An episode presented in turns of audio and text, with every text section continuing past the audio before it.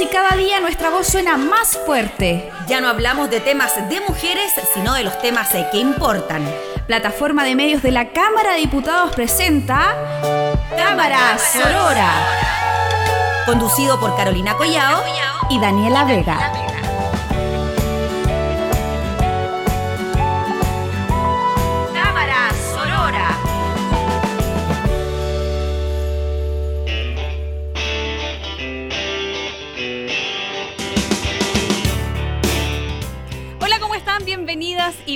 Bienvenidos a este primer capítulo de Cámara Sorora, un espacio que estamos construyendo acá en la plataforma de medios de la Cámara de Diputados y que tal como se señalaba en nuestra presentación, no es un espacio para hablar de temas de mujeres, es un espacio para hablar de los temas que importan.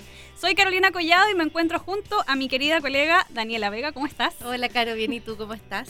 ¿Cómo estás para empezar este nuevo proyecto acá? Muy contenta, muy emocionada y con muchas ganas de que salga todo bien y poder generar un espacio en que podamos conversar todos estos temas eh, que, como dices tú, importan. Los espacios donde las mujeres están participando cada vez más. Acá, sobre todo en la Cámara de Diputados, se han abierto hartos espacios de participación femenina. Este Parlamento, esta legislatura, tiene una amplia participación de nuevas diputadas, entonces se genera este nuevo empuje, ¿no? Sí, así que estamos muy contentas y queremos agradecer además a todo el equipo de producción acá que nos ha eh, ayudado a que salgamos aquí al aire con este programa Cámara Sorora. La idea justamente es abrir este espacio eh, también de participación política que se está generando tanto en el nivel de gobierno, a nivel del Parlamento y a nivel de muchas instituciones públicas, darle también esta segunda mirada a todos aquellos proyectos legislativos, a, a todos aquellos temas que se tratan habitualmente, pero con esta perspectiva de género que habitualmente se comenta y se habla. Vamos a explicar también qué es esto de la perspectiva de género. Sí, claro, vamos a partir explicando muchas cosas en este programa y tenemos muchísimos temas que se nos han ido ocurriendo y que semana a semana esperamos poder eh, comentarles también a ustedes respecto a la participación de la mujer, a la equidad de género, a la perspectiva de género y también a lo que es la sororidad que está en el nombre de nuestro programa. Claro, vamos a ir comentándoles también en esta edición qué es sororidad, que suena a sonoridad, pero que no es lo mismo, y que tiene mucho que ver con esta participación, con estos movimientos femeninos que hemos visto en nuestro país y que, bueno, no solamente se dan acá, sino que se están dando a nivel mundial. A nivel mundial, exactamente. Entonces vamos a, a tratar, tal como comentábamos, estos temas legislativos, pero no nos vamos a quedar solo ahí, vamos a ir viendo temas ciudadanos, temas eh, que tengan que ver con, familia, con trabajo.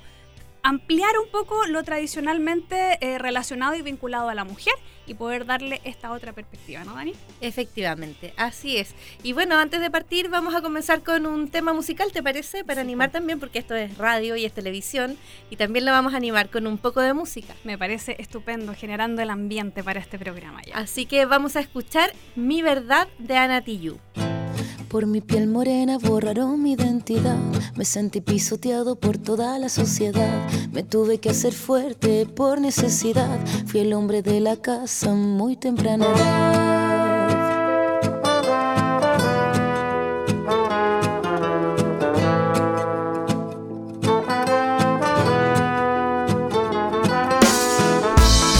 temprana que nací conocí la necesidad. Mi corazón descalzo se perdió en la ciudad. De mis suelas gastadas de tanto caminar, aprendí de la vida, la calle y su soledad. Ya que todo lo que tengo, tengo, tengo es mi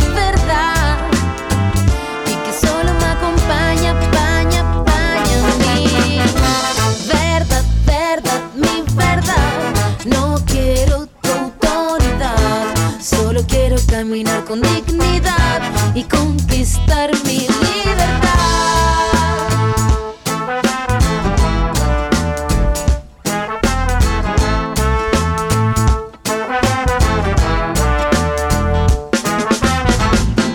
Mi gente de pie sequedad y tempestad. Los ojos de mi barrio se llueven en humedad. Contra viento y marea creamos humanidad. En contra del silencio rompiendo la frialdad. Y es que todo lo que tengo, tengo, tengo es mi verdad. Y que solo me acompaña, paña, paña mi verdad, verdad, mi verdad. No quiero tu autoridad, solo quiero caminar con dignidad y conquistar mi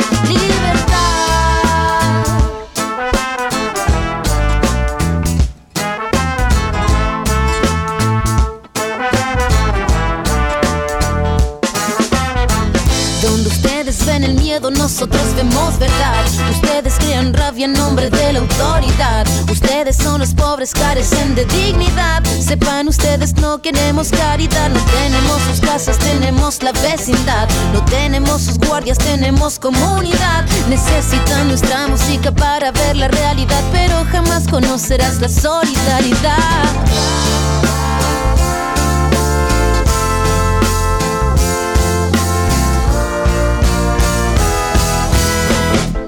Desde que nací conocí la necesidad.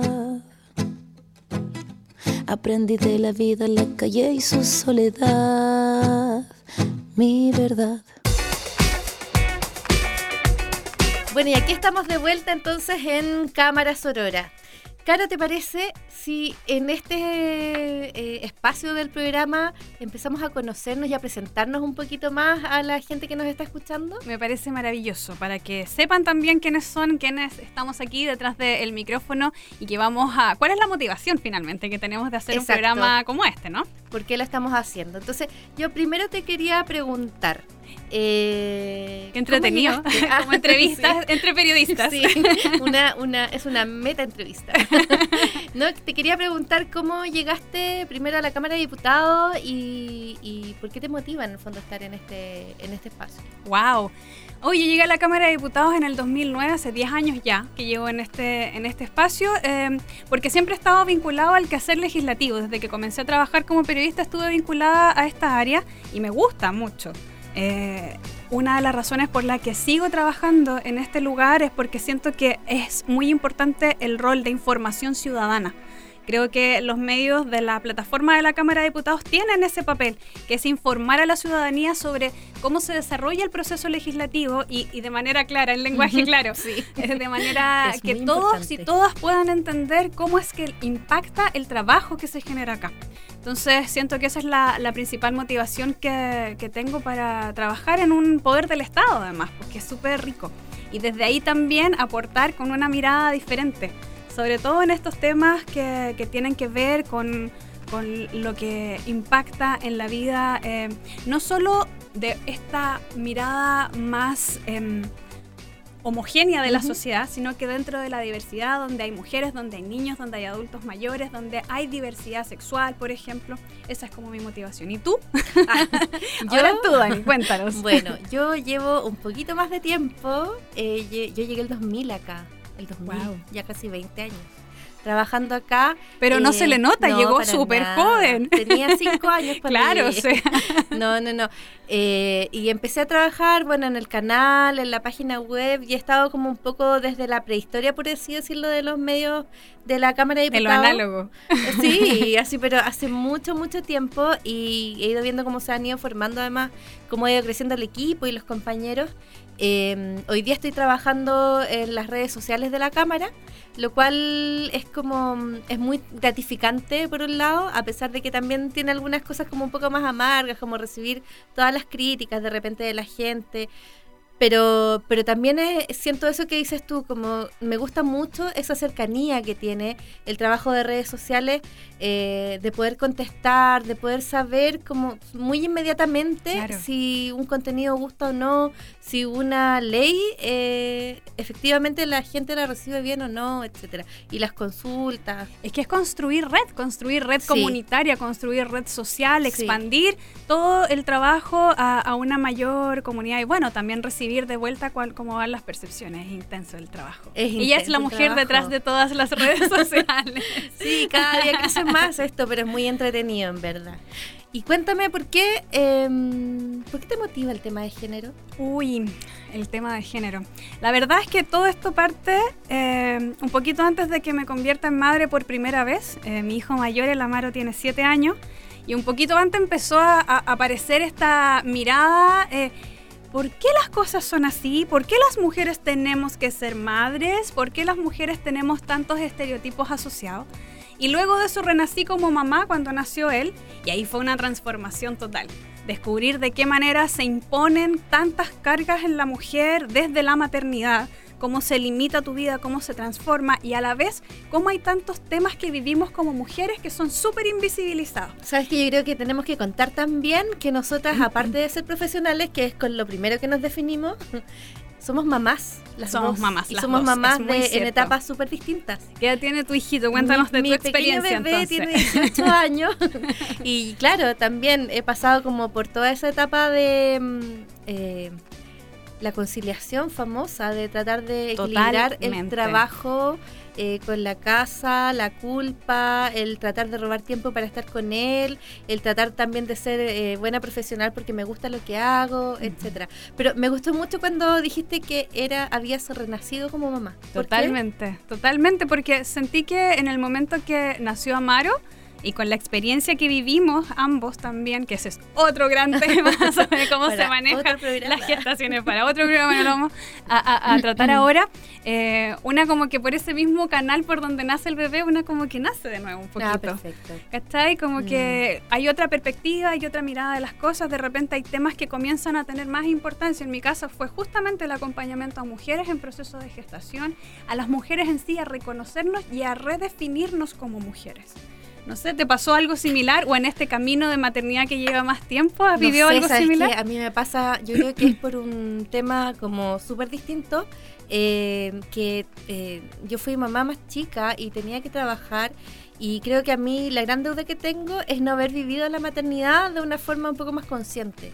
Fue como que tuve que seguir adelante con mucha ayuda porque además para criar dicen que se necesita una tribu Totalmente. y es súper cierto. Sí, una tribu que muchas veces en esta sociedad no está y desde ahí también podemos ir vinculando el concepto de sororidad, que era algo que les anunciábamos eh, al comenzar este programa que vamos a tratar, pero luego de este tema musical. Vamos a escuchar ahora Aquí estoy de Camila Gallardo. Ahí vamos.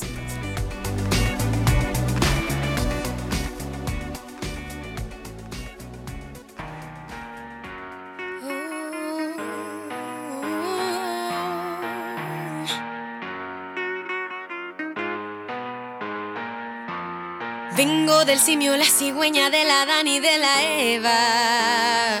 Y aquí estoy. Del colegio con la monja que me tapaba las piernas. Y aquí estoy. Vengo de la junta de argumentos malos para callarme. Y aquí estoy. Soy la hija del divorcio y prometí no enamorarme. Y aquí estoy,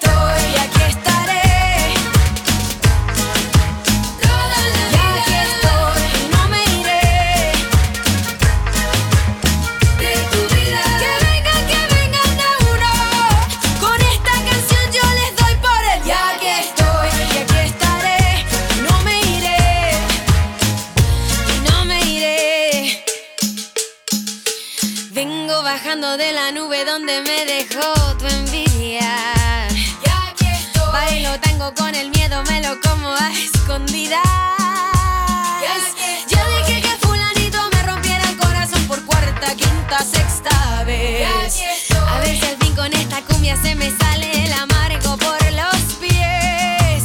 Soy la que perdió en un programa de cantantes. Tengo los ovarios y los pongo por delante. Soy lo que soy, soy lo que ves lo de valiente no me quita lo cortés. Y aquí soy, y aquí estaré.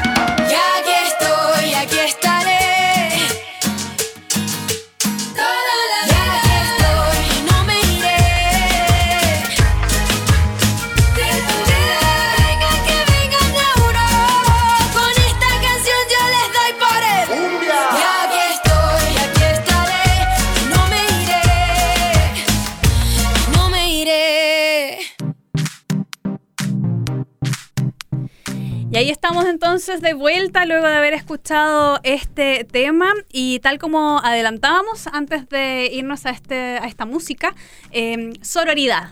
¿Qué es sororidad? Que suena a sonoridad, pero que no es lo mismo porque No hay una letra que lo cambia todo. Lo cambia todo, aunque la sonoridad amplifica la, la sororidad. La sororidad. De hecho, es lo que estamos tratando de hacer en este programa de radio. Amplificar la sororidad a través de la sonoridad. Y mm, bueno, yo estuve investigando un poco, las dos estuvimos en verdad investigando lo que era la, la sororidad y las dos llegamos al final por distintos caminos a la misma persona. claro. ¿sí? Que es em, Marcela, Legar. Legar, Legar, Sí. que es una eh, antropóloga mexicana y que es la que tiene como la definición más, eh, la que más se está usando, digamos, hoy día en el ámbito de, no sé si el movimiento feminista eh, o más académico también respecto a lo que es la sororidad. Sí. ¿Y ¿Nos cuentas un poco? Ya, mira. em, ella dice que la sororidad es la alianza de las mujeres en el compromiso. Es tan importante como la lucha contra otros fenómenos de la opresión y por crear espacios en que las mujeres puedan desplegar nuevas posibilidades de vida. Es decir, ella habla de la alianza entre Claro. las mujeres. Partimos dando una definición, obviamente, de una antropóloga investigadora, Claro. porque no vamos a partir con la definición de la RAE. Que es muy- una institución demasiado, No, demasiado es un antigua. poquito antigua. Pero de todas maneras recoge parte, simplifica bastante eh, este concepto que tiene una mirada mucho más eh, integral de lo que es la sororidad y la RAE en sí lo define como amistad o afecto entre mujeres, que siento que queda de repente bastante chiquito. Es bastante para corto lo que- porque para lo que va pasando. A mí lo que más me gustó de la de esta definición o de lo que se habla es que en el fondo para ser sorora con otras no necesariamente tienes que ser amiga de Claro. las otras mujeres, Claro. sino que tiene que ver más por ahí decía como una especie como una ética. Una, una empatía finalmente y que creo que también es algo que nos define bastante a las mujeres. Dentro la de-. Claro, dentro de- también de, la, de, de los conceptos y las ideas que surgieron en esta búsqueda para poder eh, explicarles a todos quienes nos están escuchando eh, qué es esto de la sororidad y que seguramente lo han escuchado muchas veces o visto a través de redes sociales, también se habla de este pacto entre mujeres, que tiene mucho que ver con lo que tú estabas señalando, eh, frente Mm. a un modelo que eh, nos eh, estimula en cierta medida a competir más entre nosotras. Eh, Y no algo- entre nosotras solamente, sino que en No. términos sociales, a competir, que a la competencia entre Yo creo que al final es una visión como muy masculina, ya no para hablar de como del patriarcado, pero sí creo que es muy masculino el tema de la competencia. Sí. Versus el tema más femenino que es como esta eh, empatía o esta colaboración. Lo que te estaba hablando hace un rato de, de que para criar se necesita una tribu. Claro. Eh, bueno, aquí hay algunas feministas, de hecho, que son de una ala bastante más Sí. distinta y que se alejan, pero bueno, hay, hay tanto feminismos como mujeres. Exactamente. Entonces, eh, eh, en esta mirada que es como la que al menos yo también comparto que tú señalas, tiene que ver con esta forma de relacionarnos entre mujeres, entendiendo que estamos en una sociedad que nos invisibiliza bastante, no solo a nosotras, sino que a los niños, a las niñas y a las- adolescentes, a las minorías. a las minorías o a la disidencias eh. Y también a, a los adultos mayores, todos que no responden en este patrón de eh, masivo sobre el cual se realizan políticas públicas y estereotipos, ¿no? Oye, fíjate que, bueno, en esta cosa de la sororidad, buscando definiciones, eh, busqué también o encontré algunas ideas de, de formas prácticas en el fondo eh, de cómo apoyar o cómo ayudar a la, a la sororidad o a, esta, a este pacto, a esta alianza entre las mujeres. ¿Cómo se puede vivir un poco más esto de Sí. ser sorora? Y tratar, y tratar de, raro, evitar como a ciertas prácticas que en el fondo lo único que hacen es como tratar de dividirnos más. Y, y- y es desde la cotidianidad, lo comentábamos un poco antes de comenzar el programa, ¿no? Por cotidiano, ejemplo, de hecho. Eh, por ejemplo, eh, no permitir eh, los, los comentarios y chistes sexistas que permanentemente nos ridiculizan, humillan y nos hacen aparecer como locas, complicadas, competitivas, Uf, uf, despechadas, incapaces, vividoras, etcétera. Levante la mano quien no ha sentido o ha estado en un ambiente como este. Eh, O sea, me imagino que muchos en sus espacios donde nos están escuchando levantaron la mano, porque pucha, cuando uno trabaja eh, eh, en espacios donde se relaciona con muchas personas, muchas veces eh, ocurre esto de que se tira el comentario, esto llamados micromachismo, y una cuando ya tiene un nivel de, de crítica o, o de mirada más crítica sobre cómo se está construyendo sociedad, le genera el, Sí, claro. el colega que te tira la talla pesada sin darse cuenta a veces. Es que claro, eso pasa que a veces como que no se dan cuenta tampoco. Claro, no se dan, no se dan cuenta sobre lo, lo que están diciendo, lo que están haciendo y cómo están construyendo realidad. Que eso es, es- es bastante, bastante heavy. Oh, pues vamos a tener mucho tema de discusión. Así Mucho, es. mucho Pero de antes de, de seguir en esta discusión, vamos a escuchar otro tema musical. Así es, vamos a escuchar Caderas Blancas de Mon Laferte. Ahí vamos.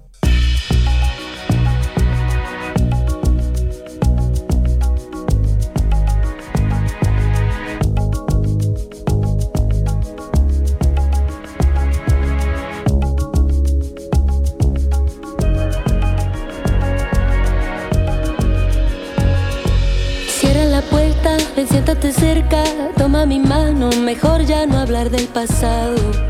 Si no lo sabes tú, te lo digo yo, que la vida ahora se siente perfecta, toda tu esencia completa, recuerda poemas. Sé que lo entiendes al mirarme de frente, sé que no soy la única que está sintiendo esto, todo va y viene amor. Siente esta turbulencia.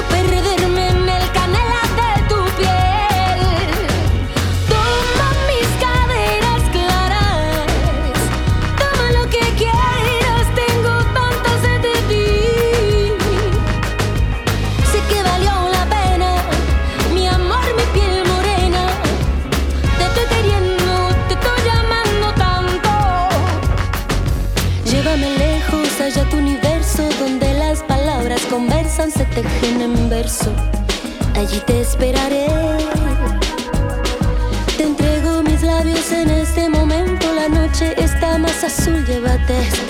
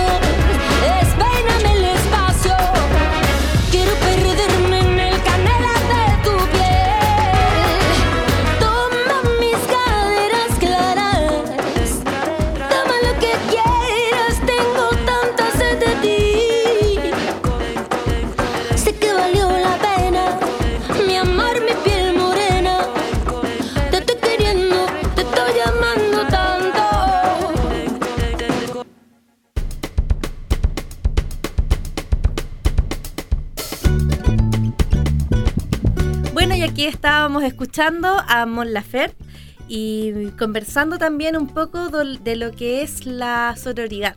Sí, pues, y que este concepto trasciende muchos espacios, que no está como solo eh, reservado para un público específico, sino que hasta en el propio gobierno se ha hablado de este concepto. ¿Ah, de sí? hecho, sí, en, la, en una de las conmemoraciones del 8 de, de marzo, el Día Internacional de la Mujer, la vocera de gobierno, Cecilia Pérez, dijo, porque compartimos el orgullo de serlo, porque admiramos el coraje de las que lucharon y nos abrieron camino, porque la igualdad de derechos y terminar con las discriminaciones es deber de todos y todas, porque la sororidad también respeta nuestras diferencias, vamos por más. Muy bien. Qué lindo estuvo la celebración del 8 de marzo este año. Hubo harto, harto ¿Sí? movimiento. Nosotros estuvimos ahí participando en algunas partes.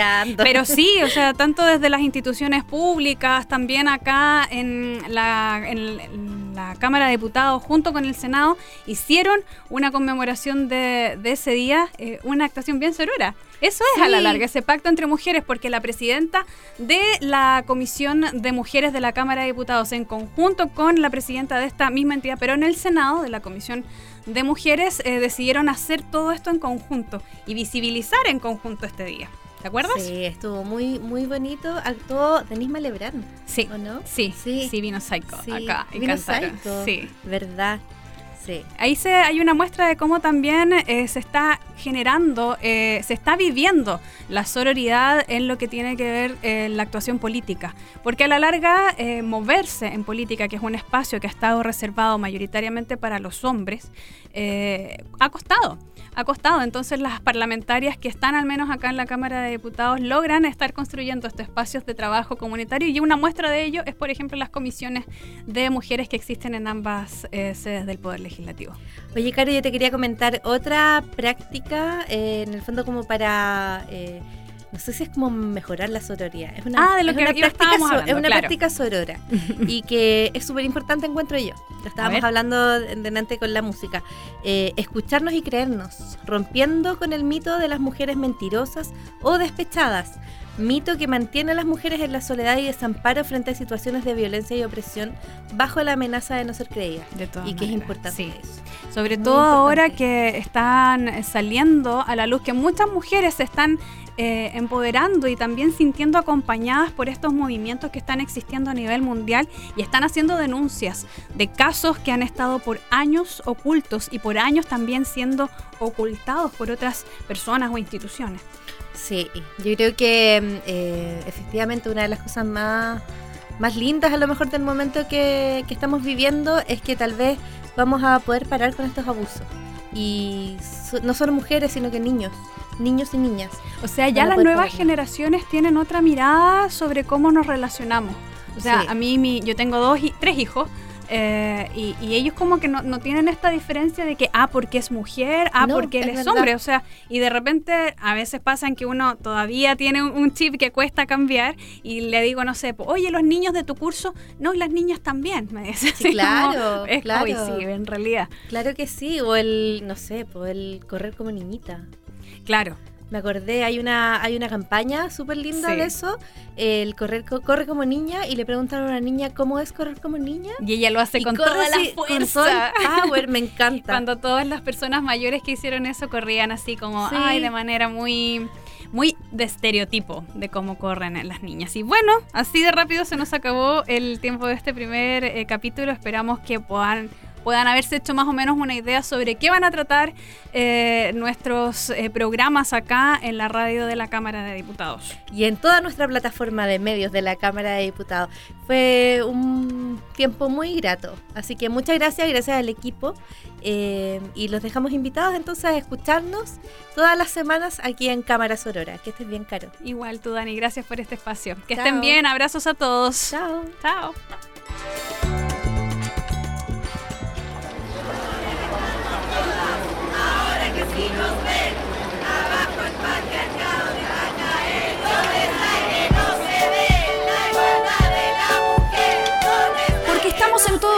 Y cada día nuestra voz suena más fuerte. Ya no hablamos de temas de mujeres, sino de los temas eh, que importan.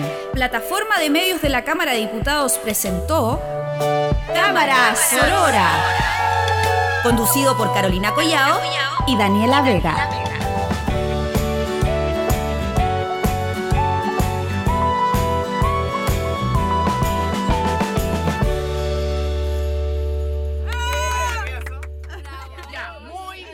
Esta fue una producción de la Radio de la Cámara de Diputados de Chile.